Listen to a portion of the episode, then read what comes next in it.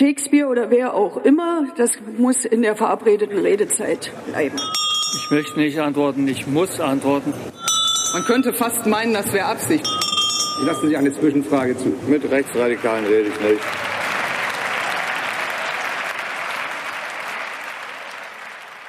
Guten Tag, hier ist der Bundestalk, der Podcast des Taz Parlamentsbüro. Wir reden hier jede Woche über das, was uns auffällt und aufregt oder aufregt. Heute aber nicht, denn der Bundestag macht Sommerpause und die Ampel hat Halbzeit und wir wollen eine Bilanz ziehen. Ist die Ampel erfolgreich, rettungslos verloren, irgendwas dazwischen? Sicher ist schon mal, dass der neue kooperative Stil, den Lindner, Habeck und Scholz ja eigentlich angekündigt hatten, dass der ein leeres Versprechen war. Denn diese Dreierkoalition tickt eigentlich genauso, wie es zu erwarten war. Sie streitet nämlich sehr viel, Grüne und FDP vor allen Dingen, und die SPD irgendwie in der Mitte. Aber jede Menge Streit, Stress. Kann das noch zwei Jahre halten? Was ist eigentlich mit dem Fortschrittsversprechen, das ja so vollmundig verkündet wurde? Ist das auch schon Asche? Oder ist die Ampel vielleicht doch stabiler und effektiver, als es im Moment so die Leitartikel vermuten lassen? Mein Name ist Stefan Reinecke. Ich bin im Stadtparlamentsbüro zuständig für die SPD und ein bisschen für die Linkspartei. Und bei mir sind heute Sabina am Orde. Ich schreibe über die Grünen und die Union. Ich bin Jasmin Kalarikal und ich schreibe über die FDP. Anna Lehmann, ich leite das Parlamentsbüro und bin für SPD und Kanzleramt zuständig. Ja, schön, dass ihr da seid. Wir machen das heute, äh, wie gesagt, ein bisschen anders, nämlich eine Partei, eine These kurz begründet und dann reden wir darüber. Und am Ende äh, stelle ich eine, eine These zur Ampel vor. Sabine, fängst du an mit den Grünen? Ja, kann ich machen. Ich bin ja mehrfach ermahnt worden, nicht so abwägend zu sein. Deshalb sage ich jetzt mal. Die Grünen verpassen das Zeitfenster, äh, in dem wirksamer Klimaschutz möglich ist, auch weil ihre Vorstellung vom Regieren nicht praxistauglich ist. Zur Erläuterung, als die Ampel in die Regierung gekommen ist, war ja eigentlich die Situation für Klimaschutz gut. Es gab die Klimaschutzbewegung, Fridays for Future und so weiter. Die Stimmung war für Klimaschutz. Mhm. Umfragen haben die Idee vermittelt, irgendwie alle Leute oder der relativ große Zahl der Bevölkerung will das. Also erstmal gut. Dann dachte man, okay, jetzt kommen die Grünen in die Regierung, in die fortschrittlichste Konstellation, die derzeit im Land möglich ist jetzt jetzt muss doch was passieren. Am Anfang haben die das ja auch so vermittelt. Also alle erinnern sich noch an dieses Selfie und so weiter und so fort. Das Dann, Selfie mit der FDP meinst Ja, genau.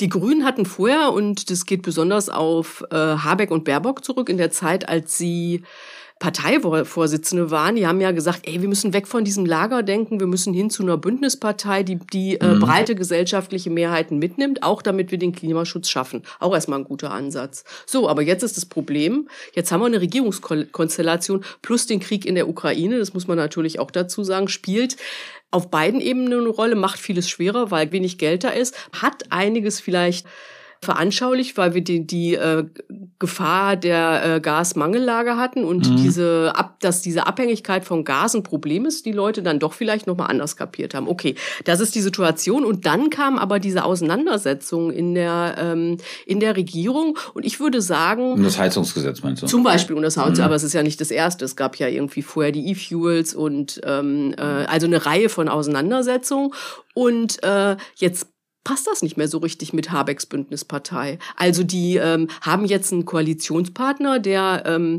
durchaus auch schmutzig spielt mhm. und dann stehen die Grünen da und wissen nicht weiter. Und das ist ein echtes Problem. Okay, ich verstehe. Also deine, deine These ist, ähm, die haben eigentlich den falschen politischen Ansatz, weil sie das nicht begreifen, dass, dass, dass diese, wenn man wirklich Klimaschutz machen will, dass das auch konfrontativ sein muss. Habe ich das richtig verstanden? Ich glaube, das haben sie, ich glaube, sie haben das total unterschätzt, dass wenn es, ähm, äh, wenn sie wirklich Gesetze machen, wo klar wird, das greift in das Leben der Menschen ein, mhm. also wie das äh, Heizungsgesetz, dass das Widerstände mobilisiert und Widerstände in einem ziemlichen Ausmaß. Das ist ähm, das ist ein total wichtiger Punkt. Und der andere ist aber eben, dass sie nicht darauf eingestellt waren, auf diesen, diesen totalen ja. Stress in der Koalition. Ich gebe dir völlig recht. Also ich glaube auch, dass die das, äh, dass dieser Ansatz, den du beschrieben hast, von Habeck, von Baerbock vor allen Dingen, ne, alle umarmen und alle mitnehmen. Und, und das stimmt geht, ja, dann wird das schon. Und das stimmt ja auch. Ökologie ist ja sozusagen auch so ein Gemeinwohl, gemeinschaftliches Thema, anders als soziale Auseinandersetzung, da hast du recht.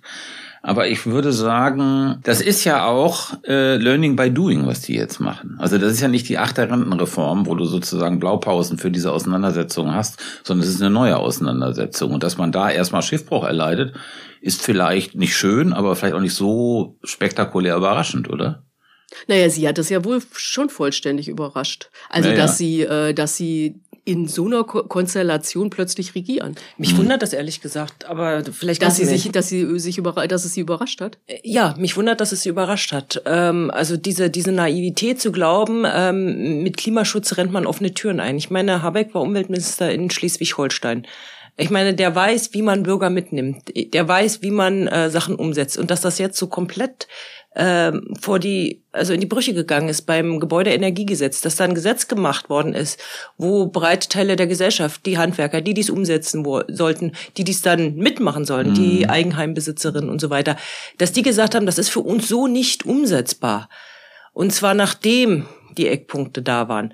Das überrascht mich ehrlich gesagt. Kannst Ja. du dir erklären, wie man so blind in so eine Situation laufen konnte? Man hatte ja Erfahrung und hat Erfahrung auf Landesebene. Na, das ist, ist äh, wahnsinnig schwer zu sagen. Also ähm, äh, ich glaube, dass das zum Teil natürlich von der Gegenseite auch so hochgejazzt worden ist, dass das nicht mehr der Realität entspricht. Und das haben sie unterschätzt, glaube ich, dass es so eine massive Kampagne geben wird, die auch verfängt.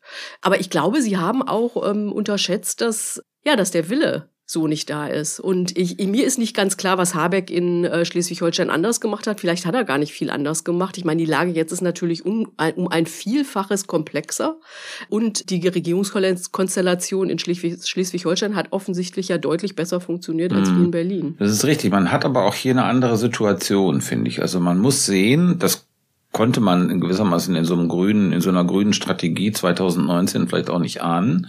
Du hast eben so eine veränderungsunwillige Stimmung nach Corona, mit der Inflation, mit Ukraine-Krieg. Äh, Also, und dann kommt jetzt noch das drauf. Also die Leute sind sowieso gereizt, ja.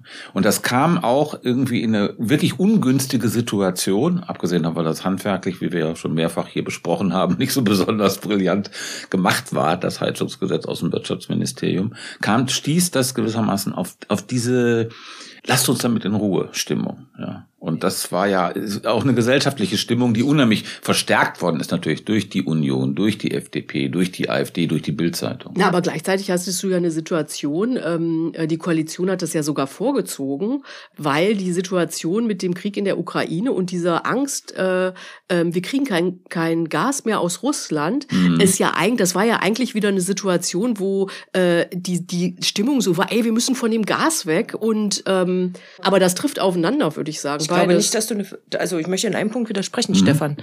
Ich glaube nicht, dass wir äh, eine per se veränderungsunwillige äh, Stimmung haben. Wir haben eine Stimmung, wo äh, gesagt wird, wir sind krisenmüde. Mhm. Also das, das überfordert uns alles. Eine Stimmung der Überforderung. Aber ist das Aber- was anderes? Ja, ich glaube Mhm. schon. Ich glaube, die Leute sind schon bereit zur Veränderung, wenn sie es, äh, wenn es dadurch besser wird. Wenn sie das Mhm. Gefühl haben, ein Problem, eine Krise löst sich, äh, wenn wir dadurch, äh, wenn wir in der Veränderung dadurch besser werden. Und da Ja, geht das heißt, die Leute kapieren also oder denken nicht, dass äh, dass wirklich äh, bei, beim bei in der Klimapolitik jetzt mal wirklich was passieren Doch, muss. das denken die. Viele denken das. Die denken, dass wir, dass wir Klimaschutz machen müssen. Aber sie möchten dabei mitgenommen werden und sie möchten eigentlich auf diesem Weg auch die Sicherheit haben, dass sie da nicht abstürzen. Und das beides zusammenzubringen, also Veränderung und in der Veränderung auch diese Sicherheit zu geben, das ist äh, gerade beim Gebäudeenergiegesetz nicht gelungen. ja, stimmt natürlich. Ich würde sagen, also in, wenn man sich so eine idealere Welt vorstellt, dann wäre das eben so gewesen, dass die Grünen da diesen äh, etwas holprigen, veränderungsbedürftigen Gesetzentwurf einbringen und danach irgendwie eine Diskussion läuft, die das positive Ziel hat, das Sache, die ganze Sache in Richtung Klimaschutz und soziale Abfederung zu verbessern. Aber ohne so eine Hetze. Ja. Und in so einer idealeren Welt würden die Leute sich eher darüber aufregen, dass im Verkehrssektor irgendwie klimamäßig überhaupt nichts passiert. Das haben wir aber nicht. Wir haben diese diskursive Lage einfach nicht. Ja, vielleicht in der Taz, aber ansonsten irgendwie nicht. Und in diesem Feld müssen sich dann die Grünen jetzt, jetzt bewegen. Und Nochmal ganz kurz Ja. Einspruch. Die Mehrheit der Bevölkerung ist auch für ein Tempolimit. Also es ist ja gar nicht so, dass äh, die Menschen sagen, da muss nichts passieren. Die sagen bloß, es muss auf eine vernünftige Art und Nein, Weise. aber die, aber die, Skandali ich meinte, die Skandalisierung sozusagen der letzten Monate waren das, war das Heizungsgesetz und nicht, dass es kein Tempolimit auf ja, aber wenn du sagst, gibt. man müsste sich darüber aufregen, dass im Verkehrssektor nichts passiert, ich glaube, der Mehrheit ist durchaus klar, dass da was passieren muss. Und sie wäre auch bereit, diesen Weg mitzugehen. Aber Ja, die gesellschaftliche. Stimmung ist nicht so. Also es gibt ja jetzt nicht äh, äh, äh, Berichterstattung, Diskussionen über, ähm, über das Tempolimit, sondern es geht um die Heizung. Ich glaube, man kann das beides auch gar nicht so richtig vergleichen, weil so ein Tempolimit, das trifft ja Menschen eigentlich nicht finanziell. Ne? Dann kann man halt sagen, dann fährt man halt irgendwie ein bisschen langsamer über die Ja. Autobahn und alle müssen sich dran halten. Und das ist, glaube ich, viel, da kannst du eine viel schnellere Umsetzung auch machen als bei so einer Frage, ähm, ich muss eine Heizung austauschen und wo dann durch den Streit ganz lange diese Verunsicherung da ist, Das kann stimmt. ich das finanziell stemmen, ja oder nein? Was muss ich dann eigentlich machen, wenn ich eine Wärmepumpe unbedingt da reinbauen muss? Ähm, muss ich dann auch noch mein Häuser dämmen? Habe ich dafür genug Rücklagen? Ähm, ist die Politik bereit, uns dann auch zu fördern. Und ich glaube, das ist ja bis heute vielen Leuten nicht klar. Also auch, ähm, man sieht ja jetzt auch eine Kaufzurückhaltung bei den Wärmepumpen. Und das heißt, man hat durch diesen Streit um das Gesetz die Verunsicherung Ja. irgendwie noch vergrößert. Und äh, man hat das Ziel auch aus den Augen verloren, nämlich dass man eigentlich ja einfach nur möchte, dass Heizungen irgendwann klimaneutral Ja. in diesem Land betrieben werden. Und ich glaube auch nicht, dass irgendwer wahnsinnig an seiner Gasheizung hängt, sondern das ist eine Geldfrage für die Menschen. Würde ich auch sagen. Ja, ich meine, man muss, ich finde, du hast einen richtig, total richtigen Punkt nochmal zu unterstreichen, dass wir es wirklich mit einem klassischen politischen Versagen zu tun haben, der Ampel in diesem Fall. Weil das ist wirklich der Effekt gewesen. Du hast dauernd neue Gesetze, die dauernd wieder über den Haufen geworfen werden. Keiner blickt richtig durch. Die Expertenkommission, die Expertenanhörung, nicht im richtigen Abstand. Dann gab es noch das vom Verfassungsgericht die äh, die Entscheidung, dass das Ganze ist, also nicht in diesem Eiltempo durchgewunken wird. Es war auch demokratietheoretisch schwierig, was die Ampel da gemacht hat. Also so ein selbsterzeugter Druck. Also das war schon ein ziemliches Desaster, oder? Ja, klar war das ein totales Desaster. Ich befürchte ehrlich gesagt, dass sich, sich das äh, ähm, im August wiederholen wird mit der äh, mit der Kindergrundsicherung. Also nicht, dass die gesellschaftliche Stimmung so kippt oder so, aber dass diese Machtkonstellation innerhalb der Ampel ähm, zu nichts Gutem führen. Mhm. Also ich finde, wenn wir jetzt so nach vorne blicken, wie du es gerade schon gemacht hast, eine Schlüsselfrage, glaube ich, für die Ampel ist, was lernen die Grünen aus dieser Sache? Also das mit dem Sozialkonzept, das haben Sie schon begriffen, dass das ein großer Fehler war. Also das sagen Sie zumindest würde nicht nochmal passieren, dass Sie irgendwie äh, quasi in irgendein um Umlaufverfahren, wie klein es denn auch sei, ein Konzept geben, weil wo klar ist, es braucht eine soziale Abfederung und diese oder ein Mit dem Umlaufverfahren meinst du die, die, dieses durchgestochene erste Papier? Genau, Ja. genau. Das ist ja aus diesem total kleinen Kreis äh, ähm, irgendwie nach außen geraten. Genau, genau. Mhm. Und äh, also das, glaube ich, haben sie äh, haben sie begriffen. Dann sagen sie immer, ja, wir müssen unsere Ko Kommunikation verändern, was ich auch glaube, was stimmt, was aber nicht der Kern des Problems, Mhm. das Kern des Problems ist. Also ich glaube tatsächlich, dass sie sich innerhalb der Ampel irgendwie eine andere Art des Umgangs finden müssen, Mhm. damit es nicht so destruktiv nach außen Wie sind Sie läuft. denn, wie, wie viel Selbstkritik ist denn da bei den Grünen auch? Ich habe ja das Gefühl, äh, diese Erzählung von der 2 zu 1 Konstellation, also äh, SPD und FDP sind gegen uns Grüne und wir sind hier immer die Verlierer. Das ist am Ende nicht gut für die Grünen. Das ist so eine Pose der Dauer, des Dauerbeleidigtseins. Wir sind hier die Opfer. Und eigentlich müssten sie mehr auf eine Erzählung kommen, wir wirken hier gleich, gleichberechtigt mit. Ist das ein Thema bei den Grünen? Also sagen Sie, auch da müssen wir eine Veränderung herbeiführen? Oder sagen Sie, naja, so ist es eben. Wir sind eben diejenigen, die hier immer abgestraft werden. Nee, sie sagen das nicht mehr so viel. Also sie, sie gehen jetzt auch in, auch in Hintergrundgesprächen jetzt nicht kritisch auf diese äh, Erzählung ein, das nicht. Also zumindest nicht, soweit ich das erlebt habe.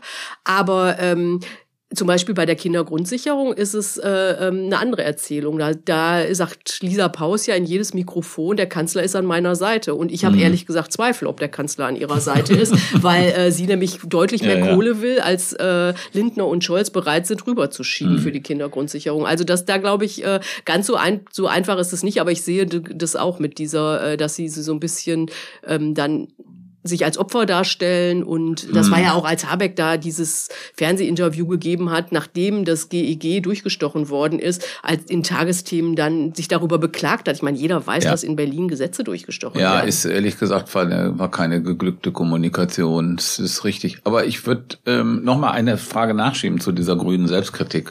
Also ich glaube, dass diese, dass denen das nicht zufällig passiert ist.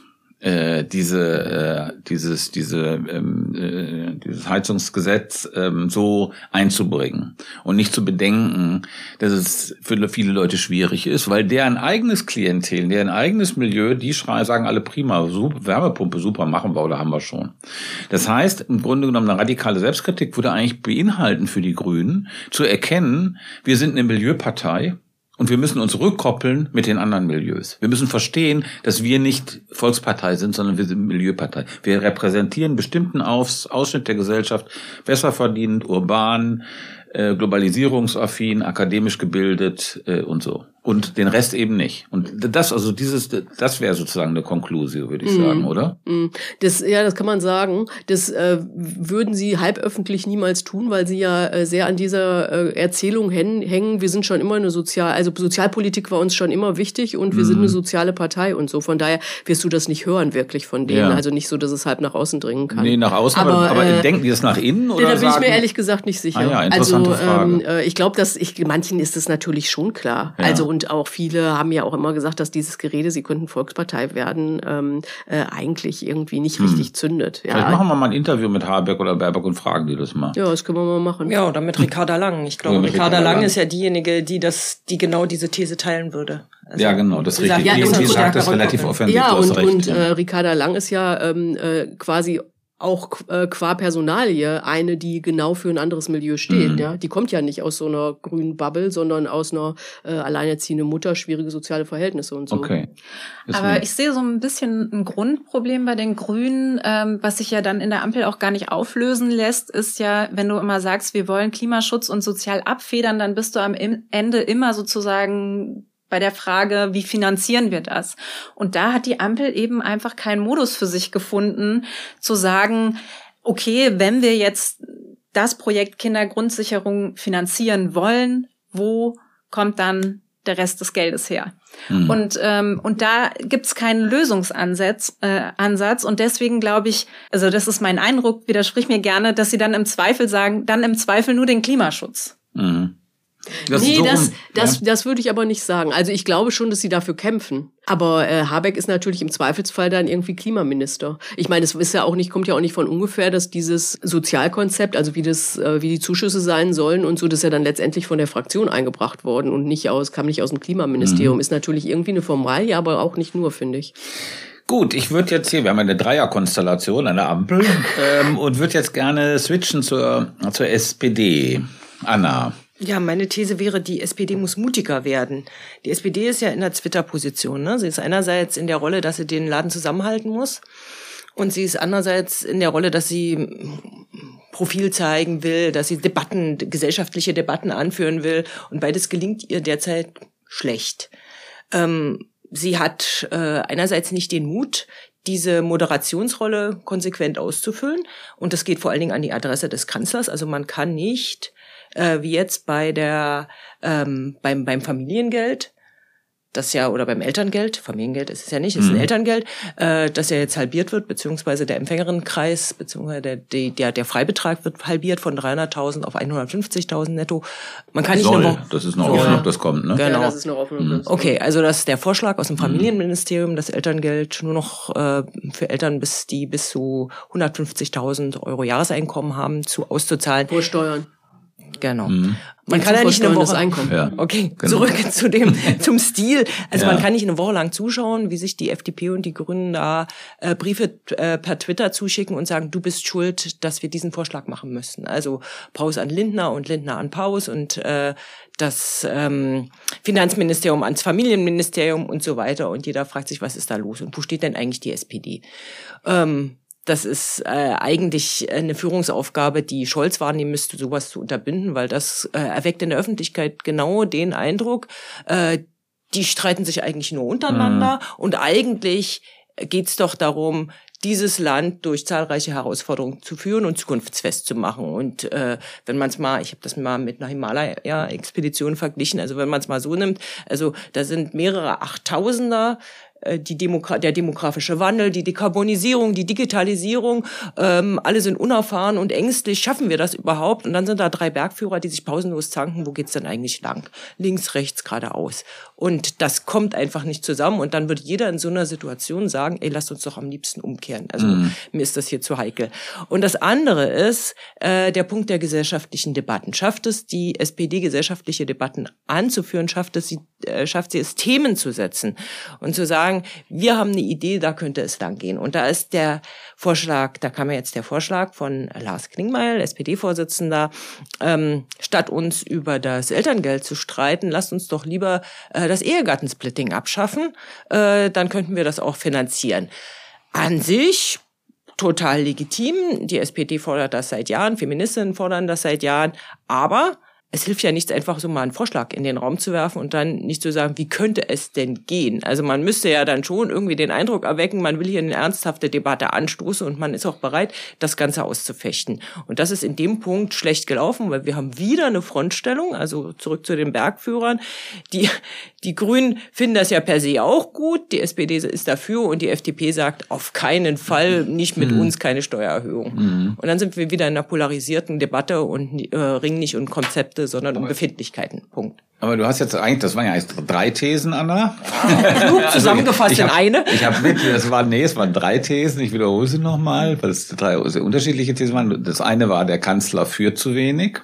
Genau. Äh, deswegen die Zerstrittenheit der, der Ampel. Was äh, sagst du, wer Scholz irgendwie hätte Scholz einen Anteil dran? Dann sagst du, die SPD ist zu wenig eigenständig als äh, Faktor. Und das dritte war, gab es einen dritten Punkt? Weiß nicht. Ja, also die beiden. Also vielleicht fangen wir bei Scholz an. Also ähm, ich würde, ich, ich halte das für nicht, mir, mir leuchtet es nicht so richtig ein, mhm. weil ähm, du moderierst. Also Merkel hat auch nur moderiert. Also der Kanzler oder die Kanzlerin ist eine moderierende Rolle, insbesondere in einer Dreierkonstellation, mehr als in einer Zweierkonstellation.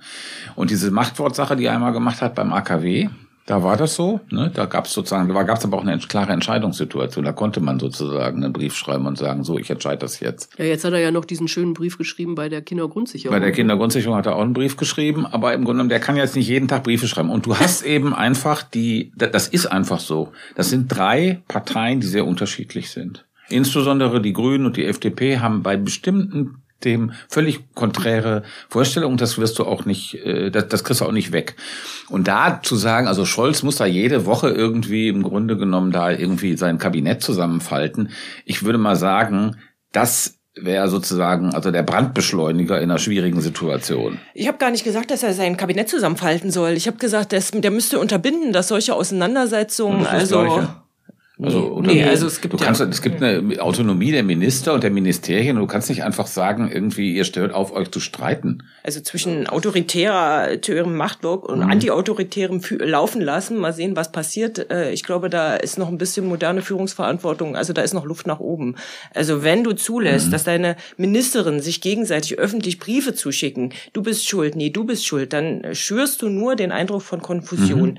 Und es wäre Scholz Verantwortung, nicht öffentlich per Machtwort immer, ich, ich, ich, ich hau jetzt mal auf den Tisch, sondern hinter den Kulissen dafür zu sorgen, dass sowas unterbleibt. Und dafür ist, damit ist er auch angetreten. Er hat gesagt, wer bei mir Führung bestellt, der bekommt auch Führung. Nein, das hat er, das äh, hat er vor 20, mal vor 20 Jahren in, in Bezug auf die Hamburger, Hamburger SPD noch, gesagt. Das, daran wird er heute immer noch Ich glaube, dass so ein Satz. Und er hat es nie dementiert, dass er diesem Anspruch. Aber ich glaube, dass, dass so ein, mit so einem Satz, wenn du mit so einem Satz in so eine komplizierte Dreierkonstellation gehst als Kanzler, dann jagst du das Ding in kürzester Zeit in die Luft.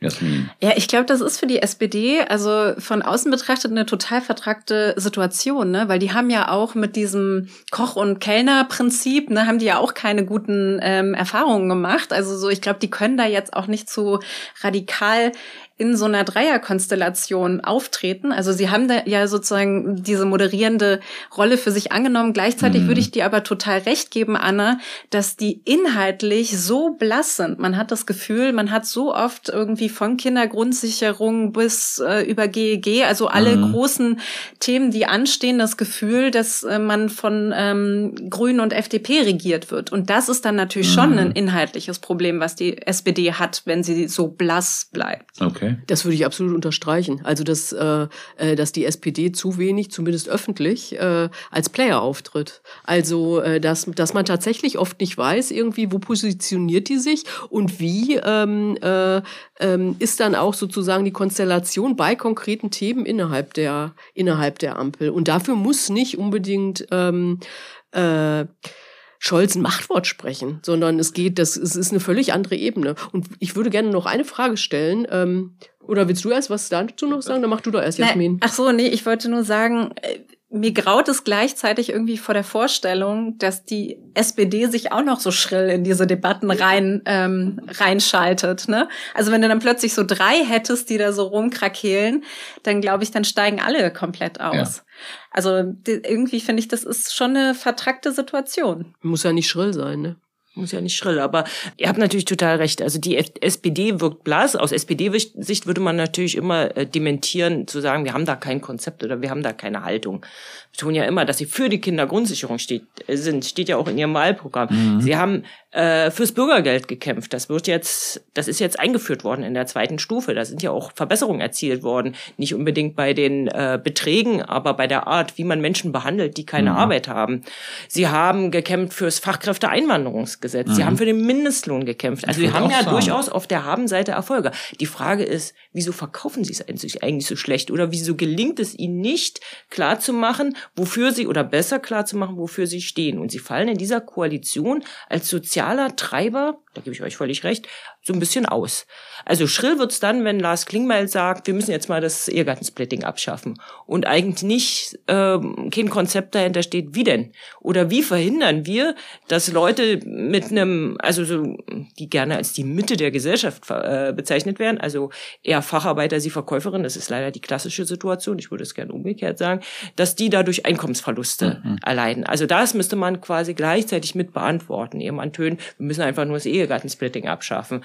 Also dieses Gefangensein zwischen Staatsräson, wir sind ja Kanzlerpartei, und eigenständige Partei, die sagt, Respekt, sozialer Zusammenhalt, das ist uns wichtig. Das also gelingt der aber gleichzeitig ist doch, gleichzeitig ist doch diese Ehegattensplitting-Diskussion total, ein totales Ablenkungsmanöver. Ich meine, es ist sowas von klar, dass es in dieser Konstellation kein, äh, das Ehegattensplitting nicht abgeschafft wird. Mhm. Ähm, von daher finde ich, ist es auch so, also so ein bisschen billig von Lars Klingbeil. Bisschen, aber ich finde, es ist eine wichtige Diskussion. Also das ist, also eine Diskussion über das Ehegattensplitting zu führen. Das ist, ist so ein bisschen ist, wie die Vermögenssteuer. Ist ne? wichtig, also das ja. ist so die, die hässliche Vase, die immer von einem Zimmer ins nächste getragen wird. Und die SPD wird, sagt ja betont ja auch immer, also Stichwort Haushalt, das wird ja der nächste große Brocken, ne? Also die Eckpunkte beziehungsweise sind jetzt beschlossen worden. Es wird nach der Sommerpause, Stefan, du machst zwar Cut, aber ich muss ganz kurz meinen Gedanken noch ja. zu Ende auswerten. Es wird nach der äh, nach der Sommerpause eine Diskussion über den Haushalt geben und es muss auch eine Diskussion darüber geben, wie kommen wir zu mehr Einnahmen.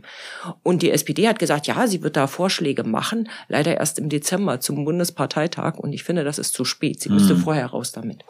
Also vielleicht ist das doch ein bisschen, ähm, ich fühle mich so ein bisschen ge, äh, genötigt, die SPD so zu verteidigen, weil du hast es ja schon erwähnt. Verteidigt Scholz doch immer.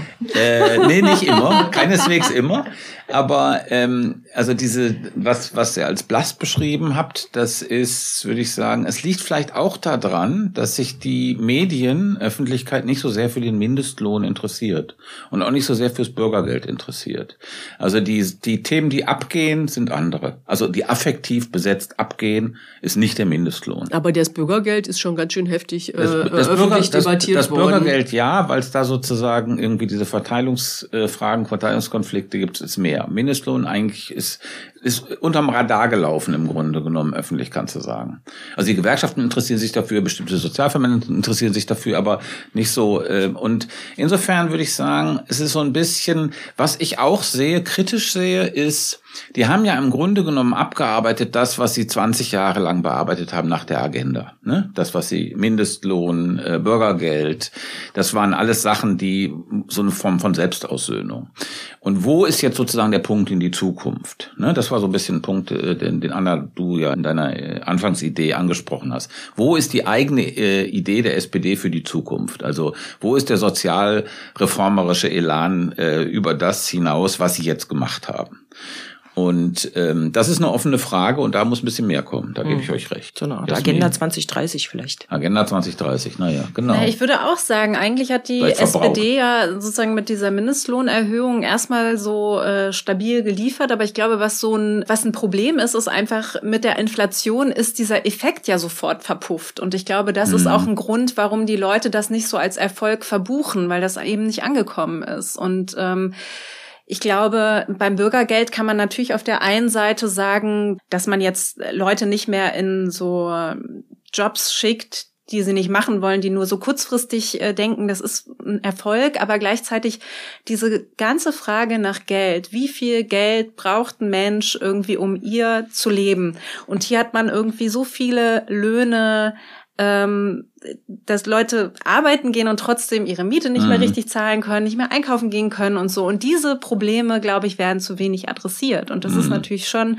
und die ja, und da reicht eben der 12 Euro Mindestlohn leider gar nicht mehr. Und das wird sich bei der Kindergrundsicherung natürlich wiederholen, weil da geht's ja auch, ist ein Streitpunkt ja auch, ob dieser ähm, äh, sozioökonomische, äh, dieses Existenzminimum, wie das im Fach äh, Chinesisch heißt, ob das neu berechnet werden soll. Mhm. Und äh, äh, Lisa Paus soll ja jetzt auch nach dem Brief von Scholz ähm, mehrere Entwürfe vorbereiten. Einer davon soll das berücksichtigen. Aber ich meine, mhm. es ist allen klar, dass, es, dass das nicht passieren wird, weil das Geld dafür nicht freigegeben ich wird. Ich glaube, wir müssen in unserer, in unserer Gesellschaft und die SPD muss diese, wenn sie den Anspruch hat, Debatten anzuführen, muss diese Debatte auch anführen, stärker über Verteilungsfragen sprechen. Also wir haben ja eine wahnsinnig hohe Vermögensungleichheit.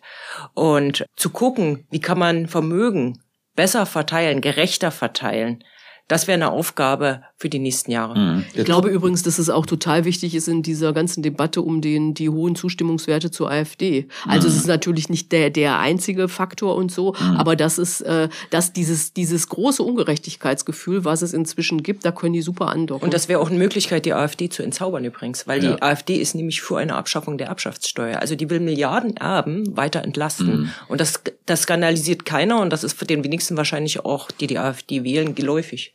Aber nochmal ganz kurz zurück zu dieser E-Gartensplitting-Geschichte und Klingbeil. Daran erkennt man ja so ein gewisses Dilemma der SPD. Weil auf der einen Seite, wenn sie sowas sagen, also so einen Vorschlag machen, der mehr Verteilungsgerechtigkeit ja bringen würde, ja, dann sagen wir, ja, aber wie wollt ihr das denn durchsetzen? Das geht doch gar nicht mit der FDP. Ja, also da ist ja sozusagen so eine so eine Double-Bind-Situation für die. Ja, wenn sie die Klappe halten, sagen wir, ja, wo ist denn der sozialreformerische Elan der SPD geblieben? Ja, die machen ja gar nichts mehr. Ja, ist ja wie bei der GroKo, ja, unsichtbare Partei. Wenn sie sichtbar werden, sagt man, ja, und wie wollt ihr das umsetzen? Das geht doch gar nicht. Also das ist natürlich eine etwas missliche Lage, in der die SPD da ist, die man schon berücksichtigen mhm. sollte. Total. Also es ist, ja, auf der einen Seite sollen sie Profil zeigen, auf der anderen Seite sollen sie keine billigen Vorschläge machen.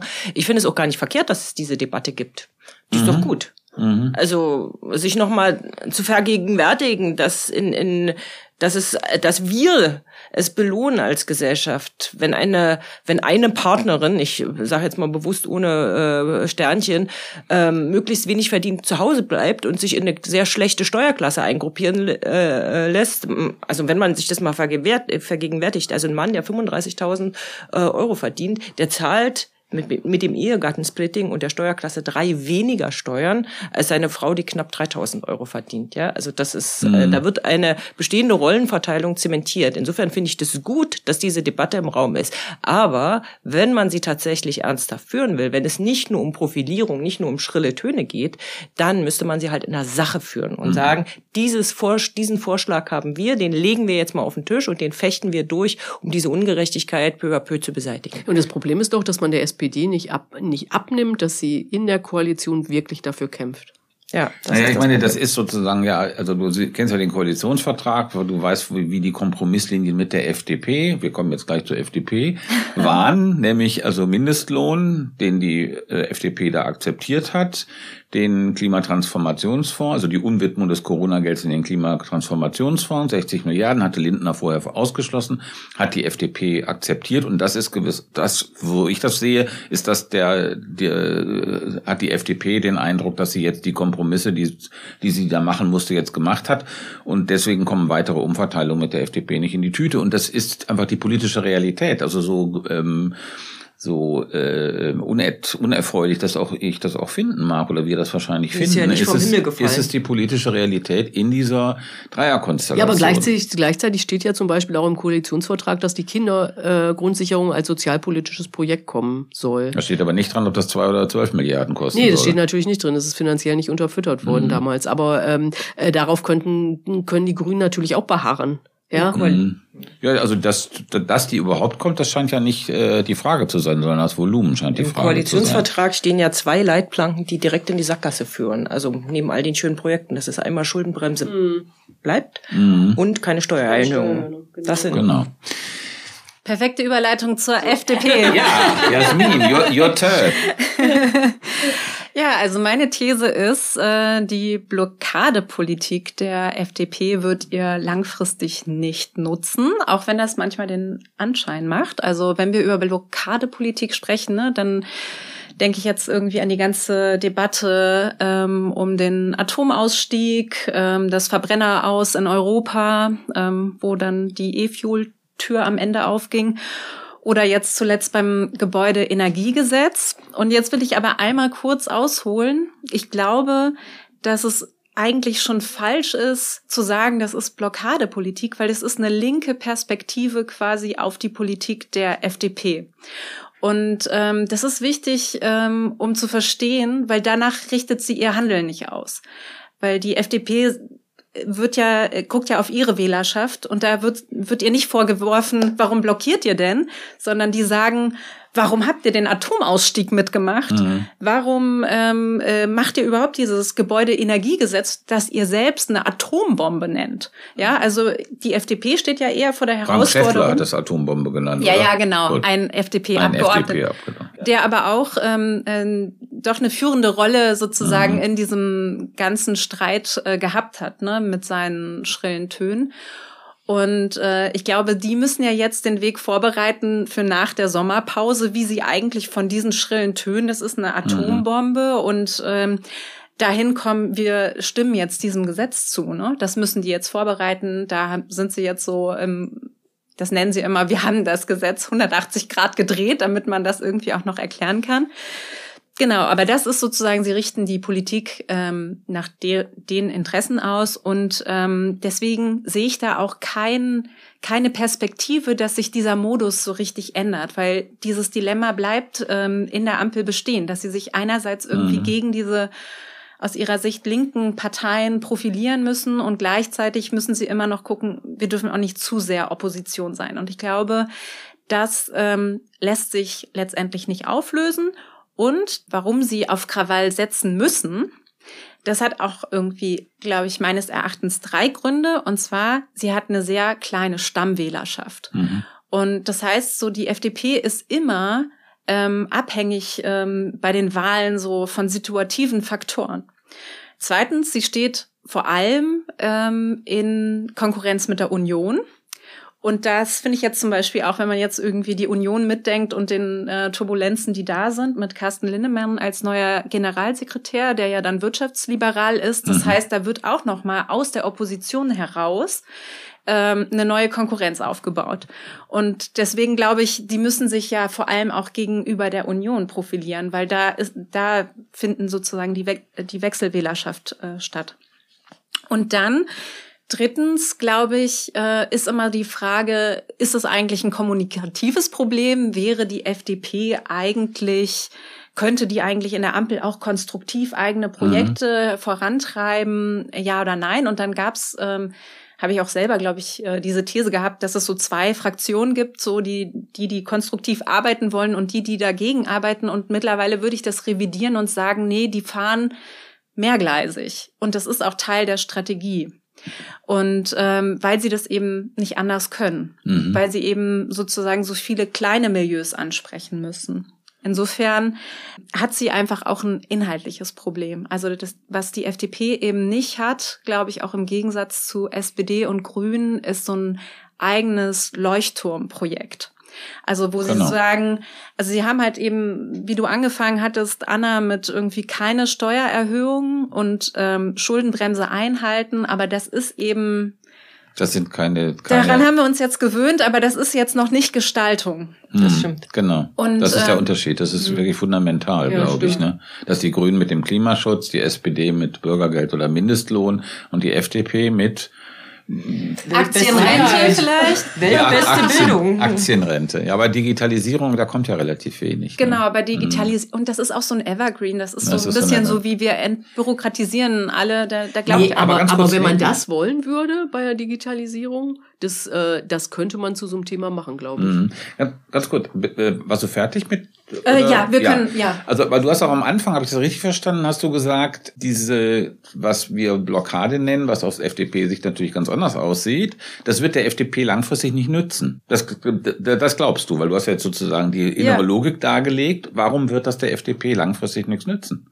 Weil das, glaube ich, äh, in der Kernwählerschaft nicht richtig ankommt. Also weil sie ja eben trotzdem nicht sagen können, was. Ach so. Also das reicht den Menschen nicht. Also ich glaube einfach der Vorwurf, der sozusagen aus äh, der Wählerschaft kommt, ist ja, warum tragt ihr all diese Gesetze, die Pand von Pandemiepolitik mm. ähm, bis hin zum GEG, warum macht ihr das mm. überhaupt mit?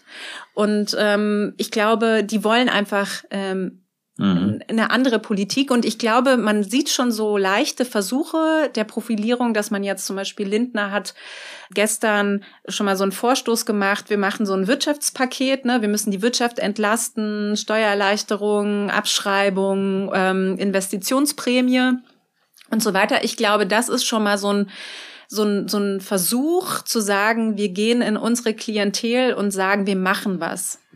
Ich meine, ja, ich, ich finde das total einleuchtend, wie du es skizziert hast. Es gibt natürlich, äh, also die, die, der, die, die, der Gedanke wäre dann im Grunde genommen, wenn die FDP diese Oppositionsrolle in der Regierung spielt, ja, dann produziert sie immer so einen Effekt, den sie danach wieder ein, einfangen, auch einfangen muss. Genau. Ne? Und das ist im Grunde genommen das, was ihr letztlich irgendwie schadet, weil sie sozusagen immer so Monstren produziert, ähm, die sie dann nicht mehr richtig äh, eingehegt bekommt.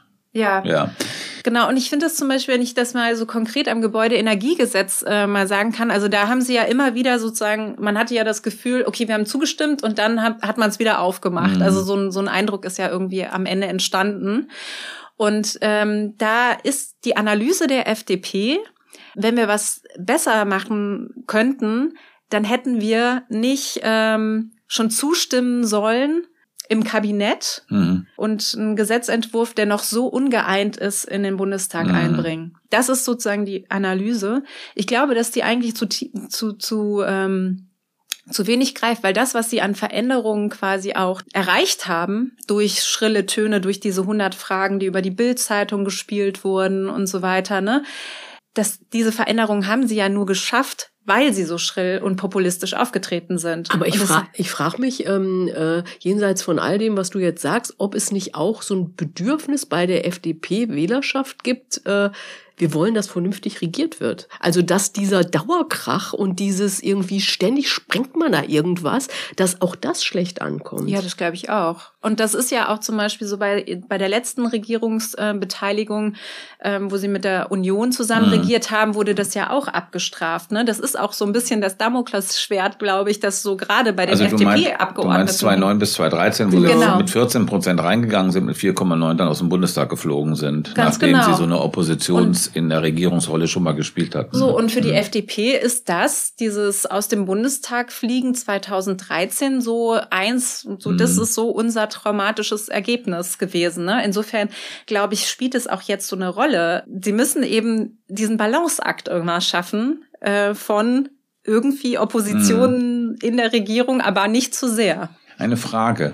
Das ist ja, also diese Ampel ist ja angetreten äh, mit dem Versprechen, Fortschrittskoalition, aber vor allen Dingen Klimapolitik zu machen. Und was ich mich so frage, ist, hat die FDP das eigentlich verstanden? Also haben die verstanden, dass, dass, dass das wirklich ihr eigenes Projekt ist?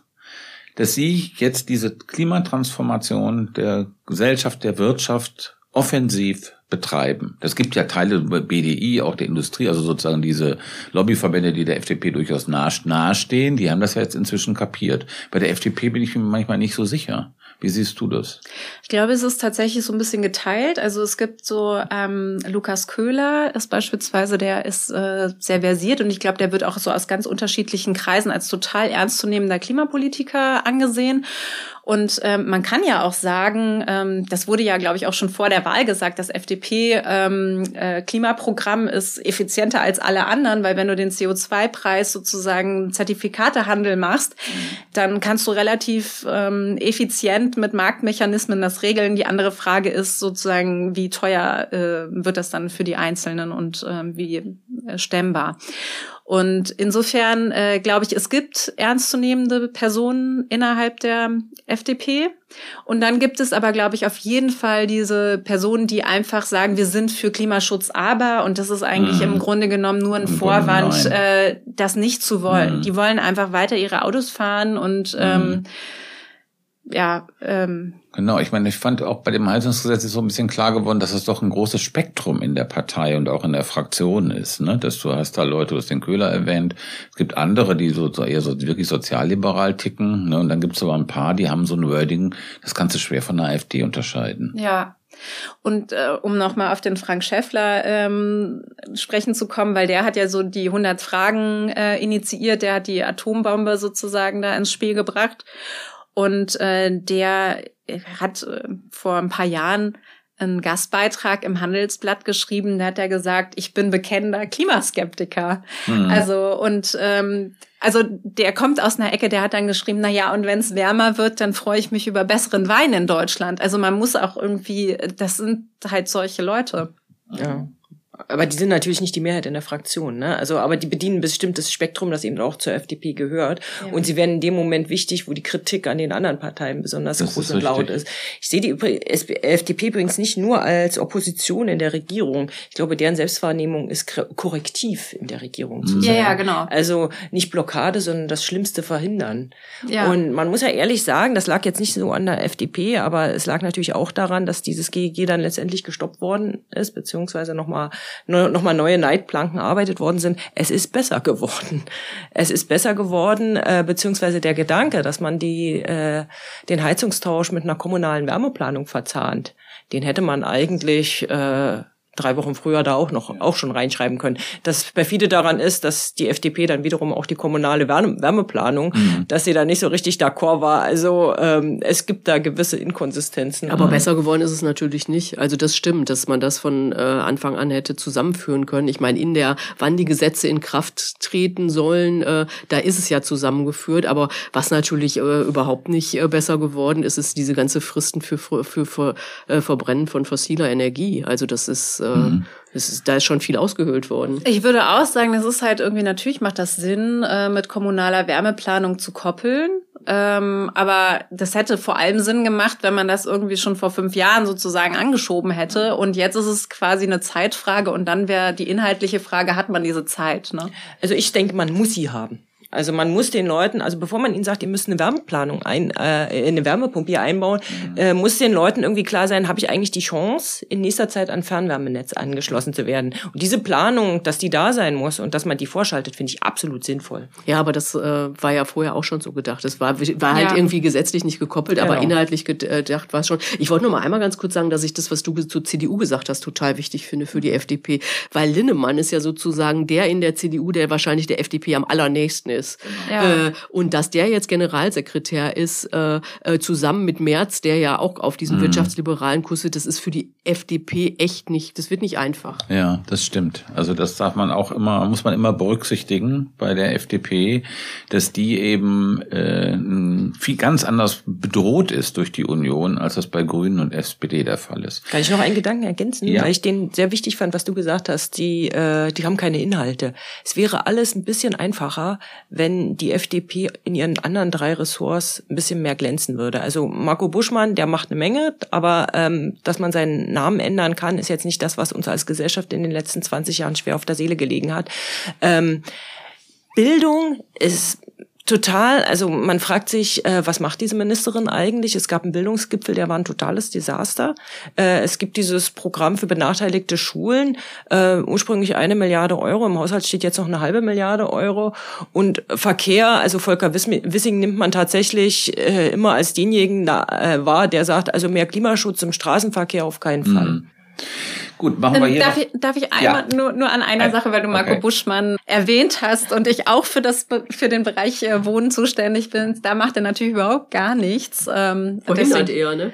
Ja, da verhindert er total. Also eine Mietrechtsnovelle, die eigentlich vereinbart ist, die den Mhm. Mietenanstieg ähm, ein bisschen abbremsen soll, den hält er einfach aktiv zurück. Und Mhm. also das wollte ich noch einmal Ne, bei gesagt Buschmann haben. sieht man ganz gut diese zwei Gesichter von der FDP. Ne? Auf der Ja. einen Seite dieses gesellschaftspolitisch Liberale und auf der anderen Seite beim Mieten, wie du gerade gesagt hast, dieses ja doch ganz harte äh, Interessenspolitik. Ich würde jetzt hier einen Bruch machen und äh, jetzt kommen wir zur Ampel allgemein. Ich, das wäre jetzt mein Part und die These, die ich äh, meine These ist, äh, die Ampel kann 2025 wiedergewählt werden.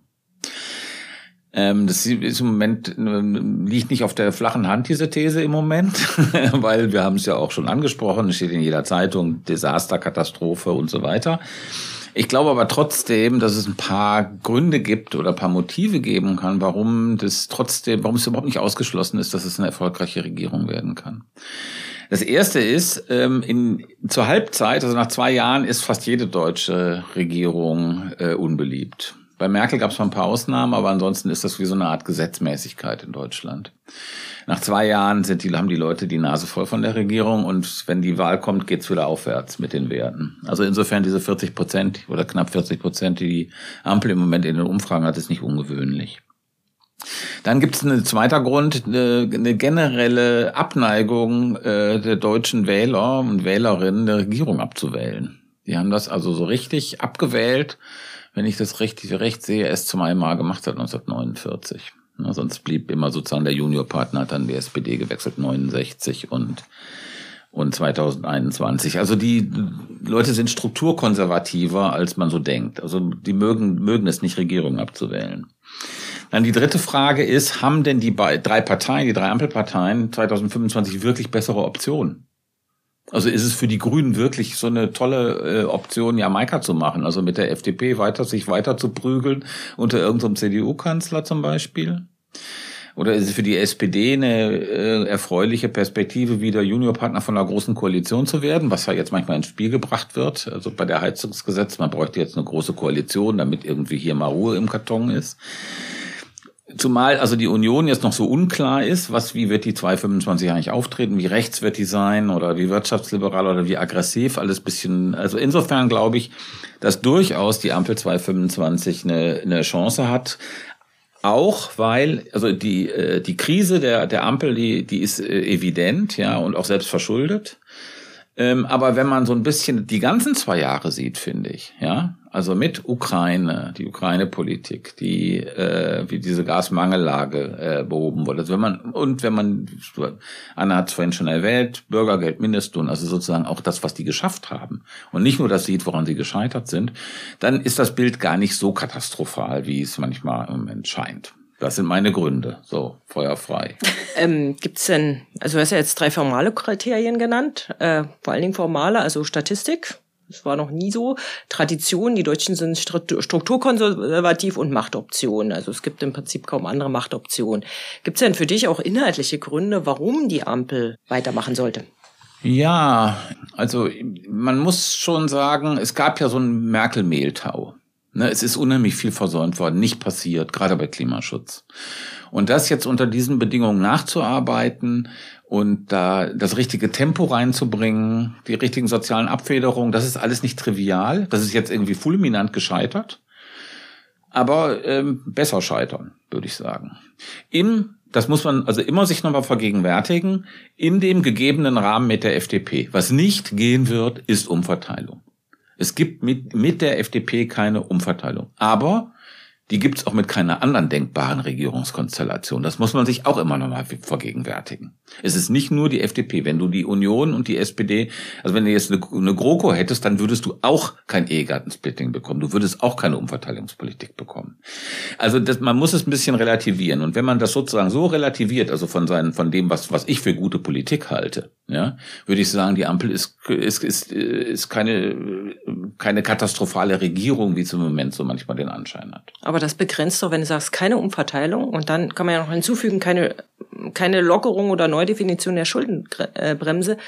Das begrenzt doch den Spielraum Absolut. kolossal. Ja, aber du, das, das gilt für jede Regierung, die 2025 gewählt wird. Aber würde jede äh, Regierung sich diese Leitplanken setzen? Das ist ja, ja doch. Frage. Also, siehst du bei der Union ernsthafte äh, Bestrebungen, die Schuldenbremse zu kippen? Ich nicht. Also es gibt zumindest, also es gibt zumindest aus den äh, Bundesländern, auch aus den unionsgeführten Bundesländern, wenn man sagt Richtung äh, Transformation, was brauchen wir, was müssen wir tun, damit wir den äh, Wohlstand, auch das industrielle äh, Rückgrat der Gesellschaft irgendwie mhm. oder in diesem Lande irgendwie halten. Mhm. Äh, deutliches Bekenntnis zu einem Industriestrompreis. Also das ist ja so ein äh, subventionierter Strompreis für besonders energieintensive Betriebe, die im Wettbewerb stehen, im internationalen Wettbewerb. Und da wird vor allen Dingen auf USA und China äh, mhm. geschaut. Und äh, da sagt man schon, wir brauchen irgendwoher die finanziellen ja. Mittel, um der Industrie zu ermöglichen, durch diese Zeit zu kommen und äh, sie dazu anzuregen, diese Transformation tatsächlich aktiv zu betreiben. Ja, genau. Ich gebe dir vollkommen recht. Ich weiß noch nicht genau, welche Regierung dafür am besten geeignet ist. Ich glaube auch, wie viel sind jetzt in diesem äh, Klimatransformationsfonds? 150 Milliarden, 170 Milliarden, irgendwie sowas. Das reicht nicht, das wissen alle. Und du musst im Grunde genommen diese Idee, glaube ich, Michael Hüter hat die, hat die entwickelt, der gesagt hat, also man braucht da mindestens 500 Milliarden. Das heißt, die müssen im Grunde genommen über einen Nebenhaushalt Schulden machen können. Du kriegst die Transformation in den nächsten zehn Jahren nicht mit dem, was da an Mitteln zur Verfügung steht, gestemmt. Du brauchst wesentlich mehr. Und das ist ein Problem, dem sich jede Regierung 2025 stellen wird. Ob da die Union cleverer, offener, nicht so ordnungspolitisch fixiert ist, das muss man mal abwarten. Jasmin. Ich glaube einfach, die Frage, wie man die Ampel am Ende bewertet, mhm hat doch ganz viel damit zu tun, wo man gesellschaftlich selbst steht. Also ich glaube, für wen kann diese Ampel funktionieren und für wen nicht? Und ich glaube einfach dadurch, dass wir so eine Entwicklung haben, wo Leute nicht mehr richtig zurechtkommen mit Lohn und Miete und so weiter. Mhm. Ich glaube, das wird die Unzufriedenheit, die werden unzufrieden sein mit der Ampel und das zu Recht. Und darauf, dann kann man natürlich realpolitisch, würde ich dir recht geben, dass man sagt, na ja, ist was, ist denn was Besseres realpolitisch möglich und dann sagt man vielleicht nein. Aber ich glaube, da muss man sich nicht wundern, dass am mhm. Ende sozusagen so viele, wir haben so viele Nichtwähler auch, also dass Leute am Ende nicht mehr wählen gehen, weil eben Probleme, die es real gibt, gar nicht mhm. mehr adressiert werden damit. Das ist richtig. Also ich glaube auch, um das sozusagen, dieses positive Bild, was ich gezeigt habe, ein bisschen einzutrüben, was neu ist, sind natürlich diese äh, Umfragen mit 20 Prozent AfD. Das ist das. Ja, und das Problem. ist im Grunde genommen, das ist natürlich auch, ähm, das geht natürlich, da geht es auch um die Ampel. Das ist auch ein Resultat von Ampelpolitik. Also das, ich sage das, die Union sagt das zwar immer, ne, und wie so ein Transparent hält, hängt, äh, trägt sich das vor sich her, aber im Grunde genommen, da ist auch, ein, die hat auch einen Punkt. Das ist auch ein Resultat von ja, vergeigter Ampelpolitik. Ja, natürlich. Ja, das also, muss man schon sagen. Wenn man äh, ver, verunsicherte Leute irgendwie das Gefühl, die Regierung funktioniert nicht, das ist in, äh, ist es immer Wasser auf die Mühlen von Rechten. Also das, das ist total klar, finde ich. Ich hätte noch eine, eine Frage an Sabine, ähm, weil wir über Machtoptionen sprachen und so. Welche Regierung wäre denn eigentlich besser geeignet, die Transformation zu meistern?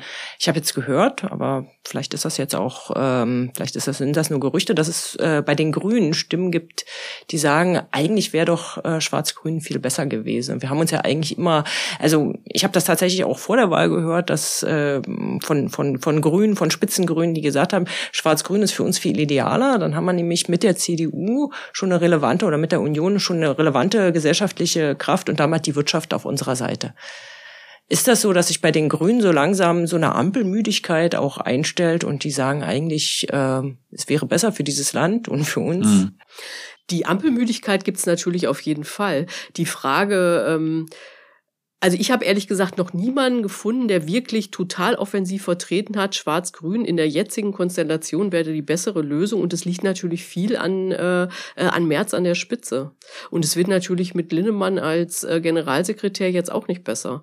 Ähm, also ich glaube, dass die das natürlich am Ende machen würden, wenn die, äh, wenn, wenn, wenn die Lage so ist, dass es irgendwie in einer Zweierkonstellation funktionieren würde und in der Ampel bräuchte man drei, dann äh, mhm. äh, kann man so abwägen. Irgendwie, da wäre das Regieren auf jeden Fall, auf jeden Fall leichter. Ich meine, die Union äh, äh, gilt dann vielleicht doch als die verlässlicheren und so im Vergleich mit der FDP. Solche Sachen spielen dann ja auch eine Rolle. Aber dass jetzt irgendjemand äh, sagen würde, ähm, wir müssten das, also wir sollten irgendwie jetzt diese Ampel verlassen, um eine andere Konstellation zu finden, das äh, ähm, da, also da, wie gesagt, habe ich irgendwie noch niemanden gefunden und ich glaube auch, dass das irgendwie, das, also jetzt in dieser äh, Krise quasi diese Koalition platzen zu lassen, das wäre ja mhm. Irrsinn. Nee, dass sie platzt, glaube ich auch nicht. Also das, die wird, wird sich schon bis zum Ende schleppen, aber ob es ihr gelingt, dann noch die nötige Begeisterung zu entfachen, äh, dass man sagt, naja, ist eh alternativlos, wir machen weiter und sondern diesen Geist Fortschrittsbündnis, mhm. da ist ein Aufbruch da, da ist eine Zukunft da.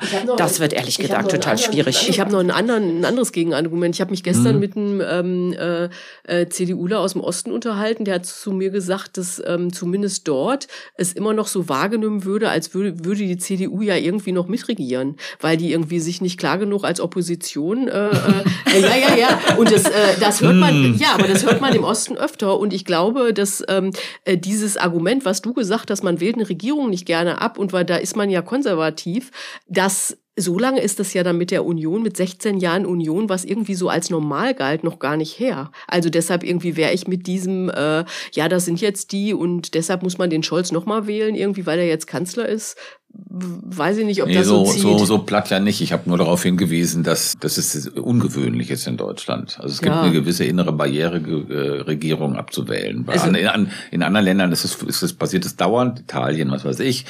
Fast alle europäischen Länder haben viel mehr Regierungswechsel erlebt als Deutschland. Aber gleichzeitig war natürlich auch der Sieg der SPD ähm, äh, dieser einmaligen, vielleicht, vielleicht mhm. auch nicht, Konstellation im mhm. Wahlkampf geschuldet. Ne? Also ich meine, die seitdem, also die CDU liegt immer vorne. Ja, ja, das muss man vielleicht auch mal berücksichtigen.